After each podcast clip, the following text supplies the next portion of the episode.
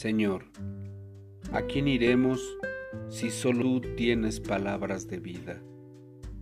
En el Evangelio de Juan, en el capítulo 8, podemos leer, Entonces, muchos de los que oyeron sus palabras creyeron en él.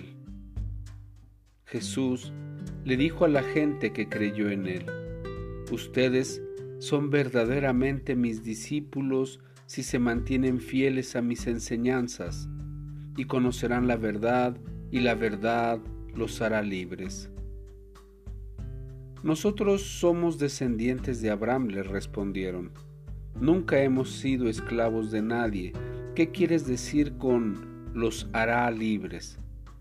Jesús contestó, les digo la verdad, todo el que comete pecado es esclavo del pecado.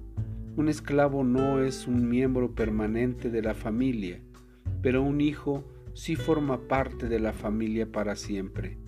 Así que, si el Hijo los hace libres, ustedes son verdaderamente libres. Los ojos de Justin desorbitaron mientras miraban un documental en la televisión sobre la vida dentro de una prisión. Mostraban un enorme cuarto con más de 50 camas en él. Y también entrevistaban a algunos de los hombres que estaban completamente incomunicados del resto de la población de aquella cárcel. Papá, por cierto que a mí no me gustaría tener que estar en un lugar como ese, dijo Justin. Sabes, hijo, es probable que esos presos dijeran lo mismo que tú cuando tenían tu edad. Dudo que hayan hecho planes para estar en una cárcel sin libertad alguna. ¿Recuerdas cuando tuvimos aquel problema con las ratas en el granero? Claro, sí me acuerdo, dijo Justin. Fuiste a la tienda y compraste una trampa enorme para ratones. Aquella era una trampa para ratas, dijo el papá de Justin. Le puse mantequilla de maní y coloqué en el medio del piso del granero. Las ratas nunca pensaron en el peligro, solo se enfocaron en comer aquella mantequilla de maní. Hmm, y esos presos nunca pensaron en el problema que iban a tener si cometían aquellos crímenes, ¿no es verdad? dijo Justin. Así es, hijo. Satanás les puso su trampa con cosas que a ellos les parecían atractivas y cayeron en la trampa. La buena noticia es que Dios todavía ama a aquellos presos.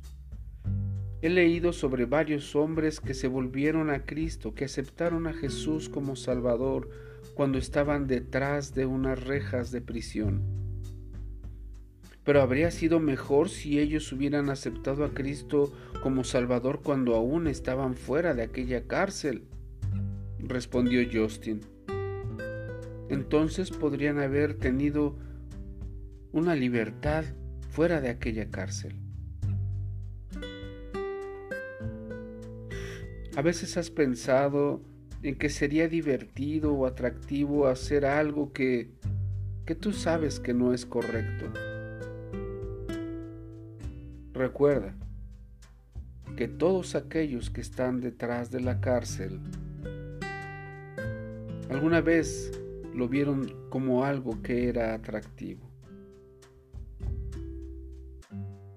Así es Satanás. Pone delante de ti aquello que parece que es atractivo como una carnada en una trampa. No olvides de seguir a Jesús, de ser discípulo de Jesús para que en verdad puedas ser verdaderamente libre. Recuerda, Dios es bueno.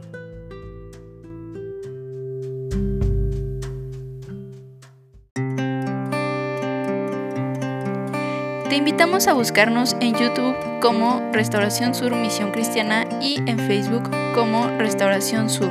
Dios te bendiga.